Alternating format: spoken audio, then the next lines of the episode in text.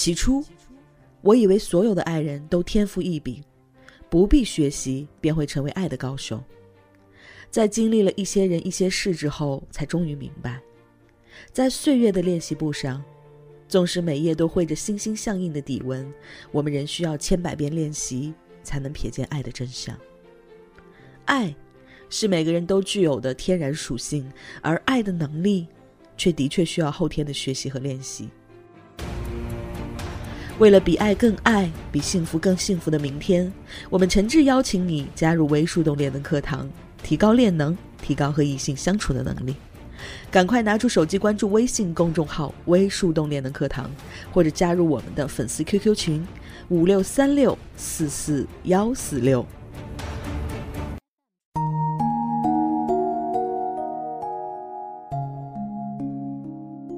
嗨，亲爱的。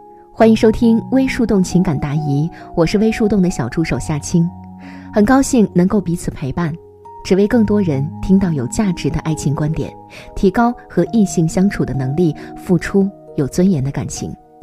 如果你也有情感困惑，请立刻关注我们的公众号“微树洞恋能课堂”，选择免费咨询即可。有同学向夏涵老师请教，男，八零年，北大硕。身高一米七，体重七十公斤，颜值五分，IT 总监，北京有房车，年薪百万，三段感情，初恋七年，以前女友出轨结束。女，八九年，北大硕，身高一米五五，四十九公斤，颜值七分，北大附属医院医生，年薪十五万加，家境比男生好，家教严，此次为正式恋爱，比较单纯。空闲时间，女生喜欢去游乐场人多的地方，喜欢探索新事物；静的时候也会看看书。男生喜欢宅在家里看书、做饭，去人少的地方，比较居家。女生工作不到一年，平常学业课业繁重，除医学以外的东西了解较少。而男生成熟稳重，亦不花言巧语。两人交往快三个月，都感觉不到爱情的那种轰轰烈烈的感觉。两人微信聊天，感觉不到有趣，但是真心觉得其他条件都很合适，所以他现在的困惑是：第一，两人还有必要继续吗？第二，如果继续，该如何做呢？第三，不知如何调动男生的情趣价值。所以接下来的时间，针对他们的问题，我们来听听夏涵老师怎么说。夏涵老师说，有这样一句话。当一个男人陷入爱河时，就连文盲也能立刻变成诗人。容易在男女关系上栽跟头的女生，往往都活得很自我。这种自我并不是权衡得失后的一种心有所属的争取，而是完全活在自己的世界里，并且需要身边人不断配合出演的一种心理需求。再说直白点。大部分感情伤都是因为我们高估了自己的魅力，低估了对方的需求。这已经不再是一家有女百家求的时代。你一定听过这个词儿“婚恋市场”。是的，就像中国的经济体一样，婚恋时代也已经从父母那会儿的计划分配演变到今天的市场竞争。只要有竞争，就一定会有差异化的表现。以前的人们潜意识里都认为，好男人是因为骨子里就是好男人，所以才能够顾家、爱孩子、专一、有责任感，就好像甭管哪个女人嫁给他，都能得到那样的待遇。所以，女人的任务只要负责把这种男人找出来即可。现在的情况可能是，你的现男友会有一个他念念不忘的前女友，你对你 EX 的待遇比现男友糟糕一百倍。你的未婚夫在你之前有个差点结婚的前未婚妻，他给人家的彩礼远远高于给你的。你愿意和你的初恋裸婚，可面对眼前的对象却坚持要有房有车，这些都是差异化的表现。我们对待不同的对象所给出的不同待遇，归根结底是因为存在着伴侣价值的差异化。还记得四大伴侣价值吗？繁衍价值、生存价值。观赏价值和情绪价值，OK。针对你的问题，我说几点：第一，价值匹配。达成一段关系和保持一段关系都需要双方的价值输出相对平衡。从你的描述当中可以看出，在繁衍价值方面，女方比男方年轻九岁，拥有绝对的优势；在生存价值方面，女方是医生，年薪十五万加，家境好；男方 IT 总监，年薪百万，北京有房车。那观赏价值方面呢？女方评价自己是七分。女方评价男方是五分，而在情绪价值方面，恋爱三个月，男女均无。所以四大伴侣价值有两项你高于对方，并且这两项的属性都是雌性价值，另外一项和对方匹配。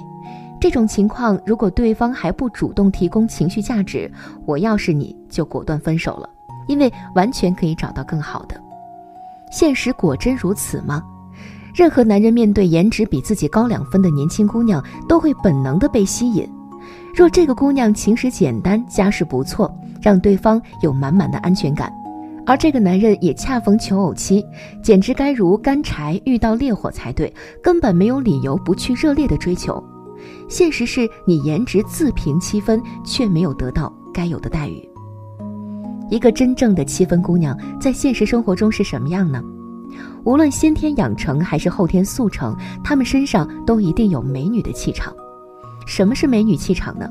比方说，咖啡厅里从你身边经过的女人们，有些即使不用直视你，心里就已经觉得对方是美女了。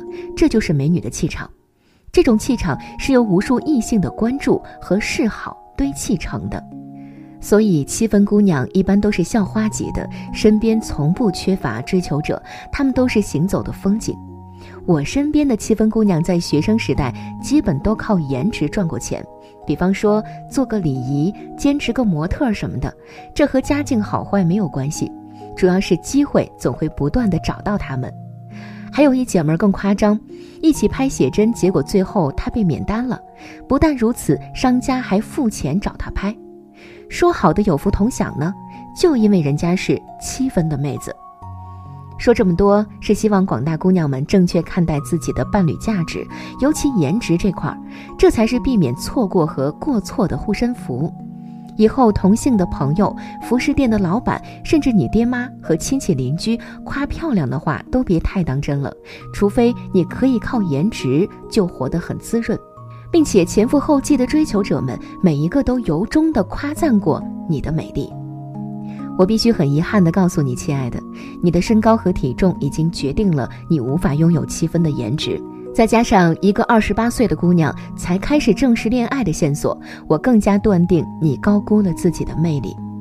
你们热络不起来，问题很可能出在了观赏价值上。你的颜值并没有高到让对方有动力去提供情绪价值，而你的自评误判也容易让你去强行索取对方的情绪价值，到最后两个人都卡在这里，希望对方能够主动提供最后一个价值——情绪价值，然后都越等越失望，越等越没劲。微树洞一直宣扬的恋能，你知道是什么吗？恋能就是你和异性相处的能力。注意了，它是有别于情商的。比方说，事业成功的人一定都是高情商的，但却不一定个个拥有美好的亲密关系。所以我说，情商高的人真不一定恋能也高。只要是能力，就离不开后天的学习和刻意的练习。但凡过了二十五岁还没有开始恋爱的姑娘，感情都比较幼稚，根本谈不上有恋能。具体表现之一就是。他们都是情绪价值的掠夺者，没有任何技巧，全凭女性的天性在处理关系。如果遇到的男人也和他一样晚熟，也倒还好。假如对方早已阅尽千帆，一定会出现双方对关系的需求度不同步的现象。不用多久，两人都会感到疲倦和不被理解。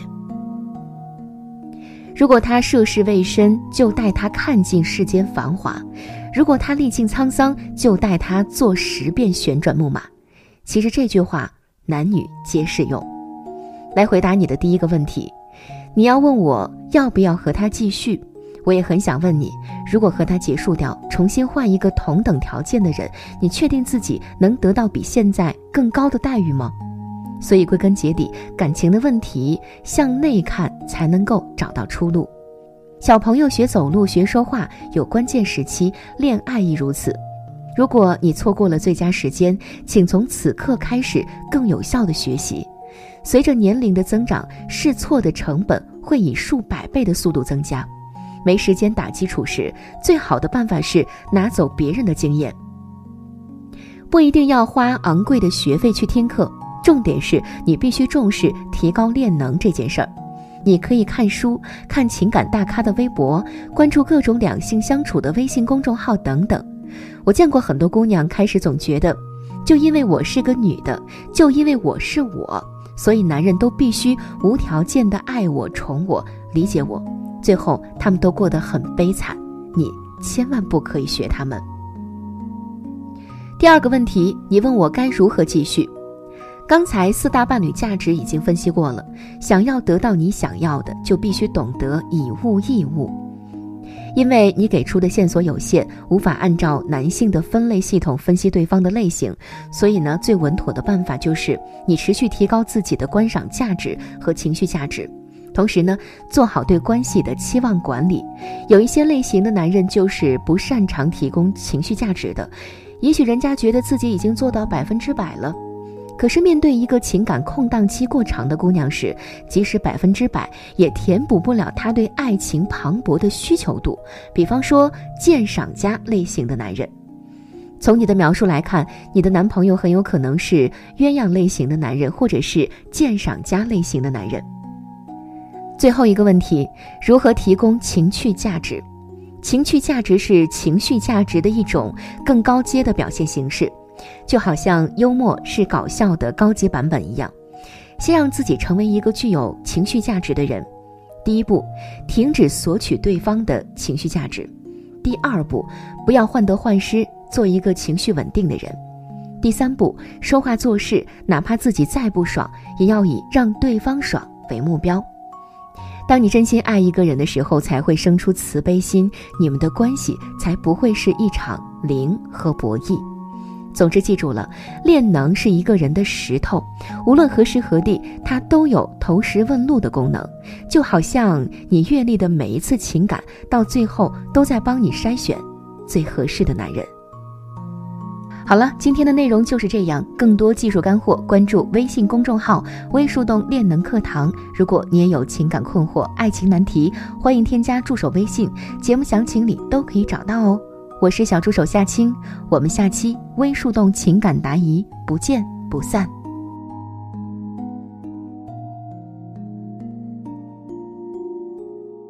想要收听完整版的课程。